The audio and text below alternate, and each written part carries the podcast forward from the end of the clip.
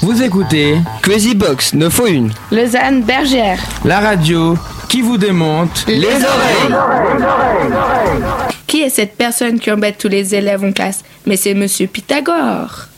C'est la Minute Max sur Crazy Box. Prends ta calculette. Et c'est parti pour un tour de casse-tête. Mais qui est-ce Pythagore Pythagore était un philosophe, un mathématicien et un scientifique grec. J'en ai entendu parler dans le téléjournal. C'est le pays qui a des problèmes financiers et qui a le plus de dettes envers l'Europe. Oui, c'est tout à fait ça.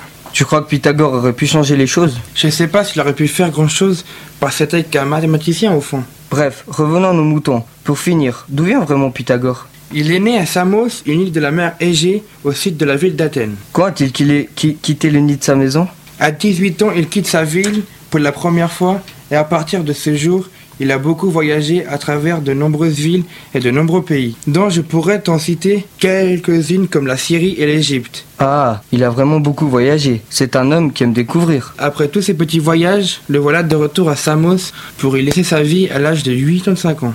Oh, moi aussi je veux devenir mathématicien. Comme ça je pourrais vivre plus longtemps car l'espérance de vie à l'heure d'aujourd'hui est 75 ans. Mais qu'a-t-il inventé d'extraordinaire pour qu'on en parle tant à l'école Une formule de maths qui se base sur un triangle rectangle qui sert à trouver l'hypoténuse. Quoi Tu m'insultes Mais non, c'est le plus grand côté d'un triangle rectangle. Ah d'accord. Explique-moi la formule car je n'ai jamais été très bon en maths. Je peux te donner la formule qui est a au carré plus b carré égale c carré. Mais je te donnerai plus d'explications en détail dans une autre rubrique où on parlera plus précisément que de cette formule de Pythagore. Il avait que ça dans la vie, aucun autre intérêt. Oui, il avait ses deux plus grands intérêts, la philosophie et la politique. Merci pour cette rubrique. Pas très longue mais on peut apprendre beaucoup de choses.